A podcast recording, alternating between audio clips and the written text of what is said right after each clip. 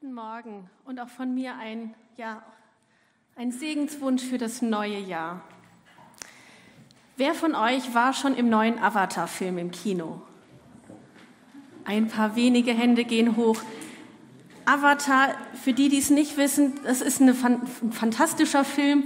Menschen landen auf einem anderen Planeten, genannt Pandora, und sie, ähm, die wollen dort Ressourcen abbauen und sie treffen auf das Volk der Navi.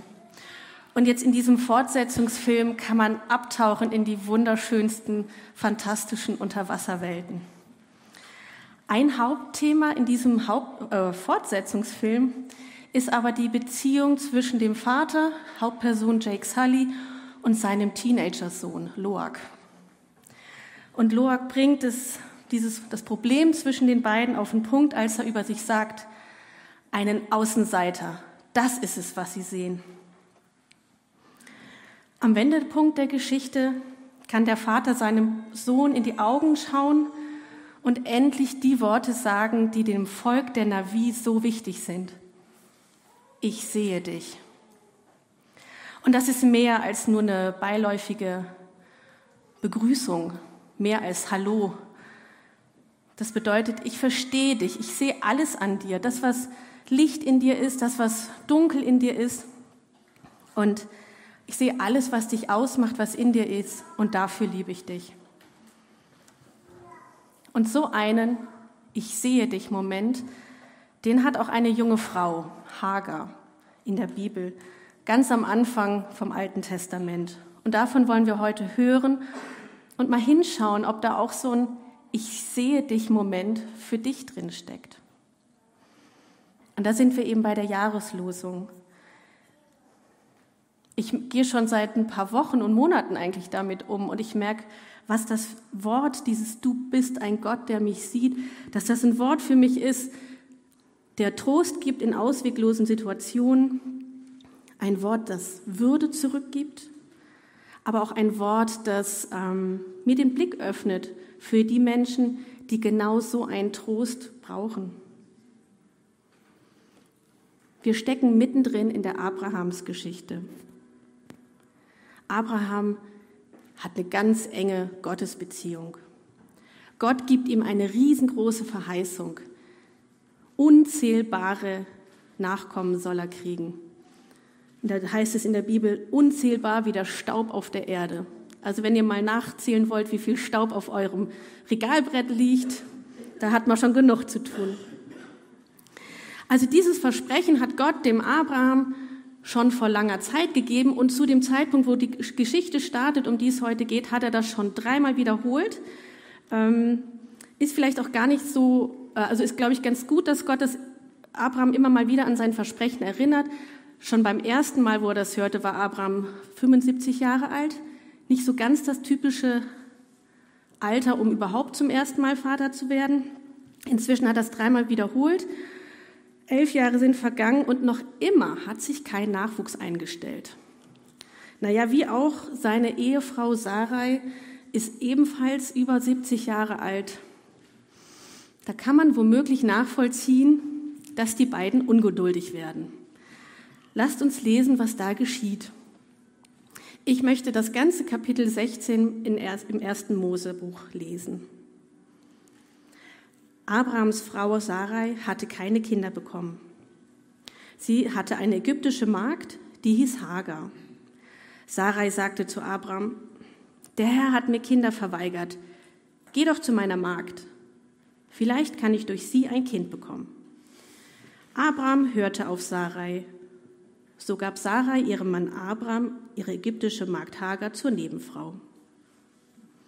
Abraham wohnte damals schon zehn Jahre im Land Kanaan. Er schlief mit Hagar und sie wurde schwanger. Als sie merkte, dass sie schwanger war, sah sie auf ihre Herrin herab. Da sagte Sarai zu Abraham, mir geschieht Unrecht und du bist schuld. Ich war es doch, die dir meine Magd, die dir meine Magd gegeben hat. Kaum ist sie schwanger, sieht sie auf mich herab. Der Herr soll zwischen dir und mir entscheiden. Abraham antwortete Sarai, sie ist deine Magd und in deiner Hand. Mach mit ihr, was du für richtig hältst. Daraufhin behandelte Sarai ihre Magd so schlecht, dass diese ihr davonlief. Ein Engel des Herrn fand Hagar an einer Wasserquelle in der Wüste. Sie war am, am Brunnen auf dem Weg nach Schur. Der Engel fragte, Hagar, du Magd Sarais, wo kommst du her und wo gehst du hin? Sie antwortete, ich bin auf der Flucht vor meiner Herrin Sarai. Da sagte der Engel des Herrn zu ihr, kehre zu deiner Herrin zurück und ordne dich ihr unter. Weiter sagte der Engel des Herrn zu ihr, ich werde deine Nachkommen so zahlreich machen, dass man sie nicht zählen kann. Der Engel des Herrn fügte hinzu, du bist schwanger und du wirst einen Sohn zur Welt bringen. Den sollst du Ismael, Gott hat gehört, nennen. Denn der Herr hat dich gehört, als du ihm deine Not geklagt hast. Dein Sohn wird heimatlos sein wie ein Wildesel, er wird mit allen im Streit liegen und getrennt von seinen Brüdern wohnen. Hagar gab dem Herrn, der mit ihr geredet hatte, den Namen El Rui. Das heißt, du bist ein Gott, der mich sieht. Denn sie hatte gesagt, hier habe ich den gesehen, der mir nach, der nach mir sieht. Darum nannte man den Brunnen des, Brunnen des Lebendigen, der nach mir sieht. Er liegt zwischen Kadesh und Beret. Hagar brachte Abrahams Sohn zur Welt. Er nannte den Sohn, den Hagar geboren hatte, Ismael. Abraham war 86 Jahre alt, als Hagar Ismael zur Welt brachte. Soweit die Geschichte. Ich möchte jetzt immer mal wieder einen Blickwechsel machen. Einmal schauen wir auf Hagar und dann auf dich, auf mich. Hagar, die steckt in einer ausweglosen Situation.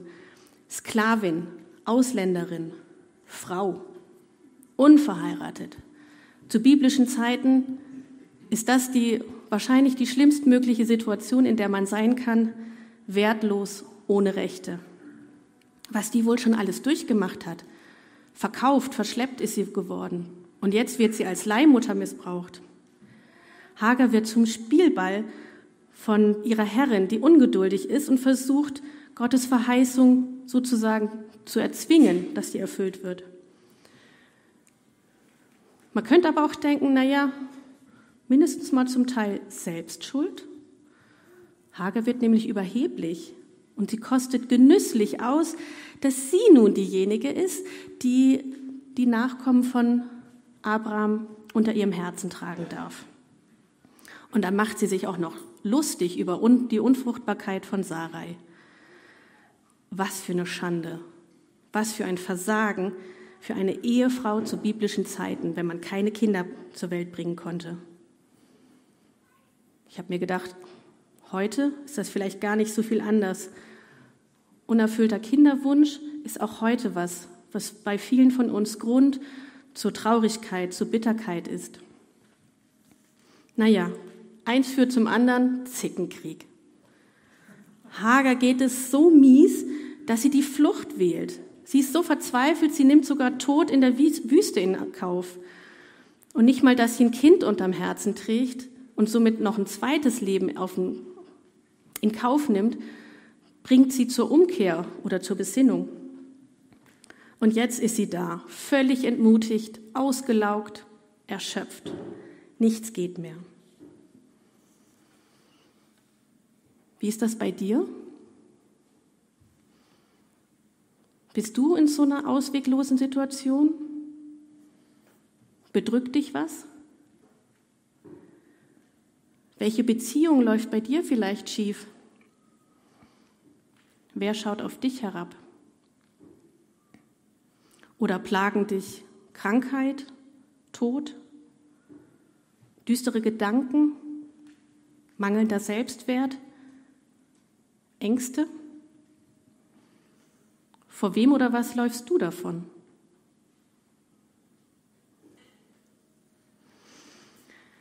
Manchmal habe ich das Gefühl, Gott lässt ganz schön auf sich warten, wenn ich seine Hilfe brauche. Jetzt mit dem Leid, warum greift er nicht ein? Meine Lebenserfahrung zeigt mir, ich glaube, Gott ist immer bereit einzugreifen. Nur ich bin es nicht immer. Ich bin so gepolt, ah, das muss ich doch hinkriegen, das schaffe ich doch, ich muss mir nur ein bisschen anstrengen, vielleicht mal mein Köpfchen benutzen oder die richtigen Leute fragen. Auf die Idee, Gott zu bitten, das kommt bei mir häufig viel zu spät.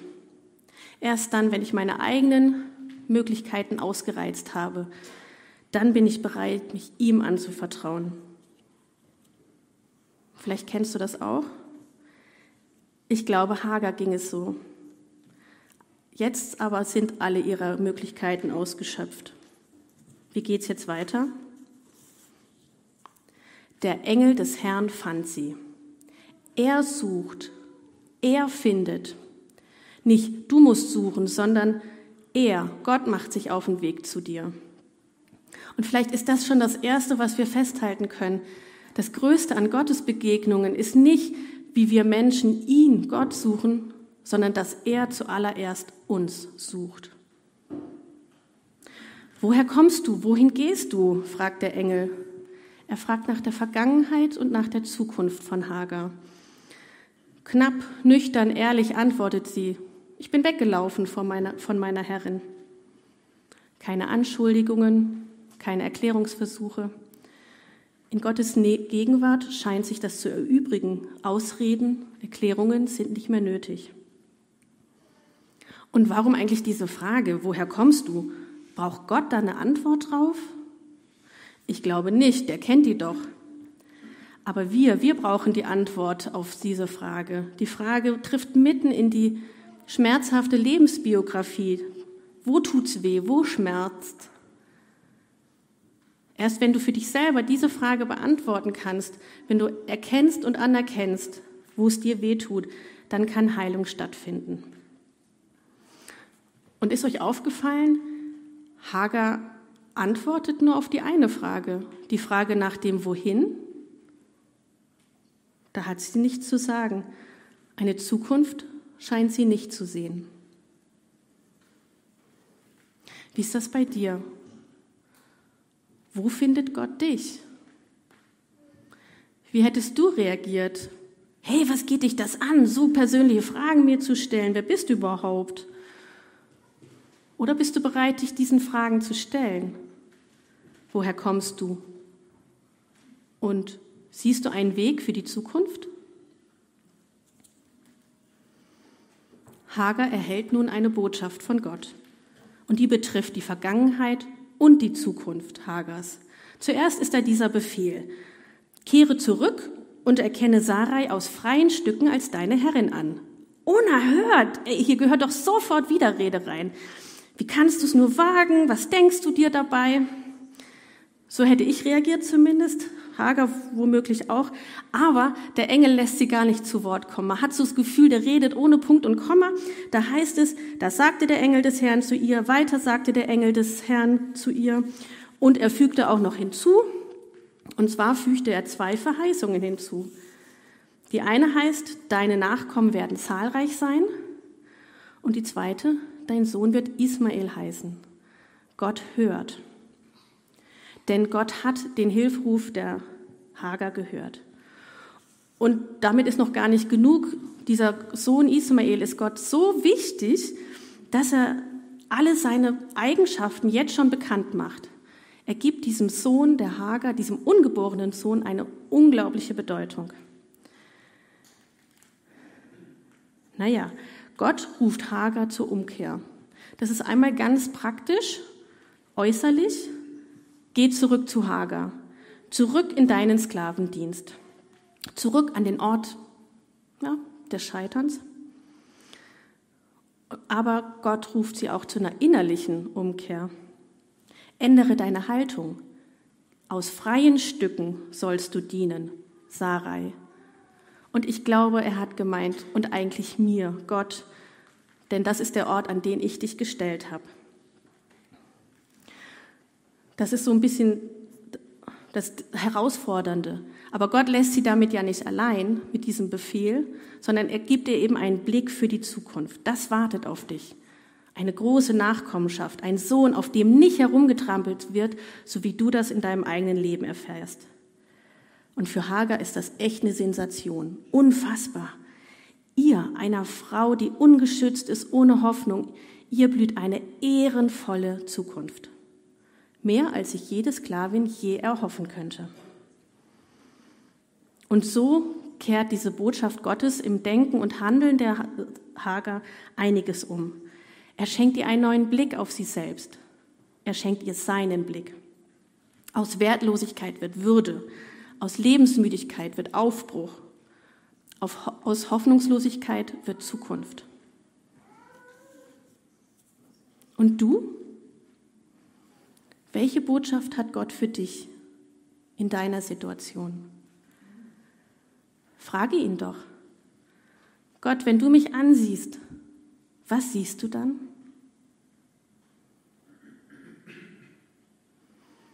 Und ich bin mir sicher, Gott zeigt dir die Wahrheit über dich. Er zeigt dir nicht das, was Leid, Streit, Verletzungen dich glauben lassen, wer du bist, sondern er zeigt dir, wer du wirklich bist. Hagar ist Gott begegnet. Sie hat ihn nicht gesucht, er hat sie gefunden und das bleibt nicht ohne Folgen. Ich, ich finde ihre Reaktion so wunderbar. Sie gibt dem, was ihr widerfahren ist, dem, der ihr begegnet ist, einen Namen. Er nennt ihn, äh, sie nennt ihn El Rui. Du bist ein Gott, der mich sieht. Und dadurch benennt sie etwas Unfassbares. Sie benennt einen Teil von Gottes Wesen. Und damit kann sie das festhalten für sich selbst, aber auch für all die anderen Leute, die davon erfahren werden, dass Gott ihr begegnet ist. Nachher wird ein Brunnen danach benannt und das wird in der Bibel aufgeschrieben und wir können das heute noch lesen, dass eine rechtlose Frau die erste Frau in der Bibel ist, die Gott einen Namen gibt. Wahnsinn. Und ich finde, das ist eine wunderbare Form von Anbetung. Gott hat sich dir zum Erkennen gegeben und das, was du erkannt hast, das gibst du ihm zum Lob zurück.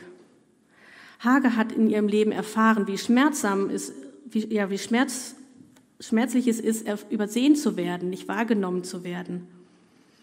Keiner hat sich je die Mühe gemacht, ihr wirklich mal in die Augen zu schauen und zu erkennen, wer sie wirklich ist. Und wer sich nicht gesehen fühlt, der ist einsam. Das macht traurig aber sie erlebt, ich sehe dich. Das sagt Gott. Hagar wird gesehen. Sie gewinnt Ansehen. Merkt ihr, wie das innerlich und äußerlich aufrichtet? Und du? Welchen Namen gibst du Gott? Wofür lobst du ihn? Hat Gott dich auch in deiner Einsamkeit, Hoffnungslosigkeit gefunden so ähnlich wie Hager? Oder ist deine Situation eine ganz andere? In der Bibel gibt es so viele verschiedene Namen. Und äh, wir kommen jetzt ja von Weihnachten her und da ist mir ein Text eingefallen, der in, jeder Weihnachts-, in jedem Weihnachtsgottesdienst vorkommt. Er steht in Jesaja 9 und da heißt es, denn uns ist ein Kind geboren, ein Sohn ist uns gegeben. Er heißt Wunderrat, Gott hält, ewig Vater, Friedefürst.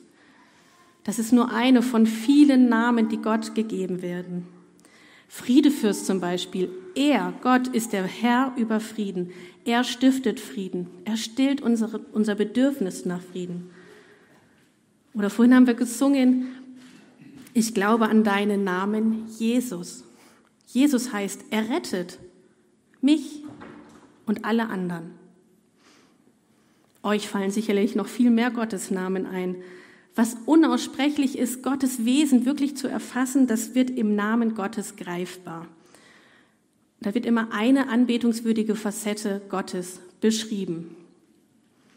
Auf welche Weise begegnet Gott dir? Gib ihm das im Lob zurück. Du bist der Gott, der mich sieht. Ich habe dem nachgesehen, der mich sieht. Das sagt Hagar. Und man merkt, sie wird gesehen und dadurch wird sie zur Sehenden. Die hoffnungslose Situation erscheint plötzlich in einem anderen Licht. Es öffnet sich ihr ein Weg zurück ins Leben.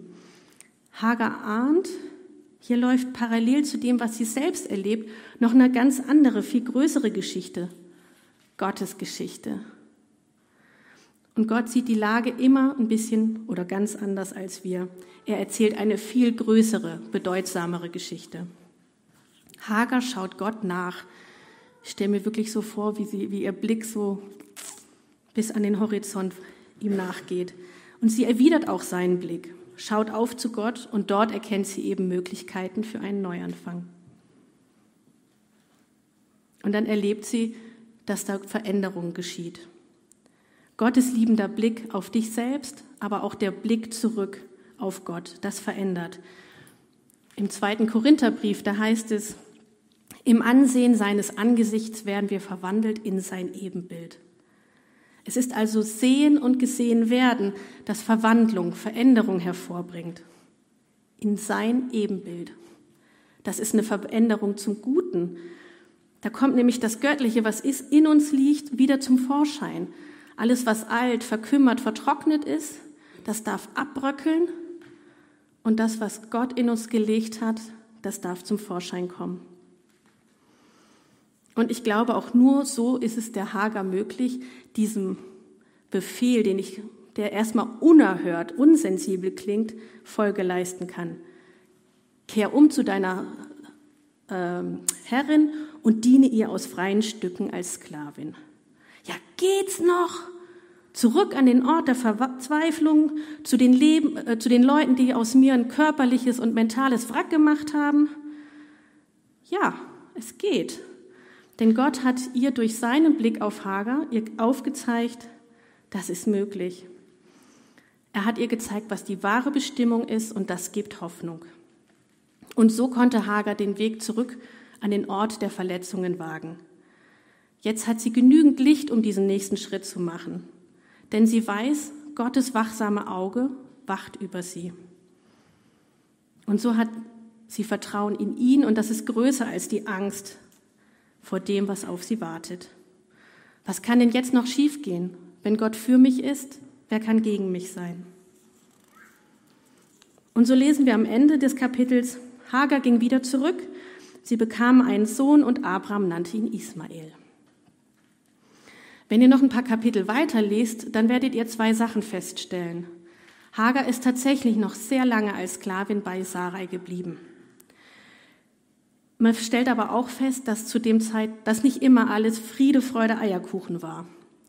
Leben unter Gottes liebevollem Blick heißt nicht, dass nach menschlichen Maßstäben immer alles glatt läuft und dass Christen nicht mehr in Berührung kommen mit Leid, mit Schmerz, mit, mit Not.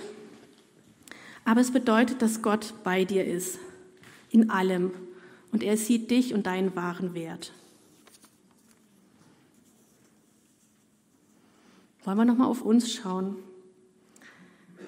Wenn Gottes Blick auf dich wirklich verändert, wie verändert sich dann dein Blick auf die ausweglose Situation, in der du gerade steckst? Oder auch dein Blick auf die Personen und die Beziehungen, die dir gerade zu schaffen machen? Eine Freundin von mir hat vor kurzem erzählt ähm, von ihrer, ich sag mal, angespannten und aufgeladenen Beziehung zu ihrer Schwiegermutter. Jetzt, nach über 30 Ehejahren, schenkt Gott ihr einen neuen Blick auf ihre Schwiegermutter. Wollte sie früher so schnell es geht aus, der, aus einem Treffen, aus einer Begegnung wieder zurück, oh je, möglichst schnell wieder raus hier, kann sie inzwischen denken, wie kann ich ihr helfen, meiner Schwiegermutter? Was menschlich unmöglich klingt oder scheint, durch Gottes Blickwechsel ist da Veränderung möglich. Erinnert ihr euch an den Engel, der die Botschaft überbracht hat? Hört mal hin oder spürt mal hin. Eventuell tippt er euch gerade so auf die Schulter oder flüstert euch ins Ohr einen Gedanken und er beauftragt dich, dass du eine Botschaft in seinem Namen weitergibst. An jemanden, der einsam ist mutlos, erschöpft. Eine ganz einfache Botschaft. Ich sehe dich.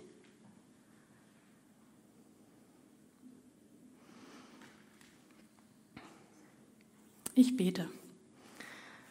Vater im Himmel, es ist so gut, dass uns dieser Name, dein Name, überliefert worden ist. Du bist ein Gott, der uns sieht. Danke für diese Begegnung, die du mit Hager hattest, mitten in der Wüste, wo keine Hoffnung mehr war. Aber du hast Hoffnung gegeben. Und wir möchten diese Hoffnung auch für uns anerkennen und in Anspruch nehmen. Du bist da, wenn wir keine Hoffnung mehr haben und du schenkst neue Hoffnung. Du schenkst einen neuen Blick auf die Zukunft. Und danke, dass wir dir noch so viele neue andere Namen geben dürfen, die immer wieder zeigen, wie wunderbar, wie unfassbar, wie unvergleichbar du bist. Amen.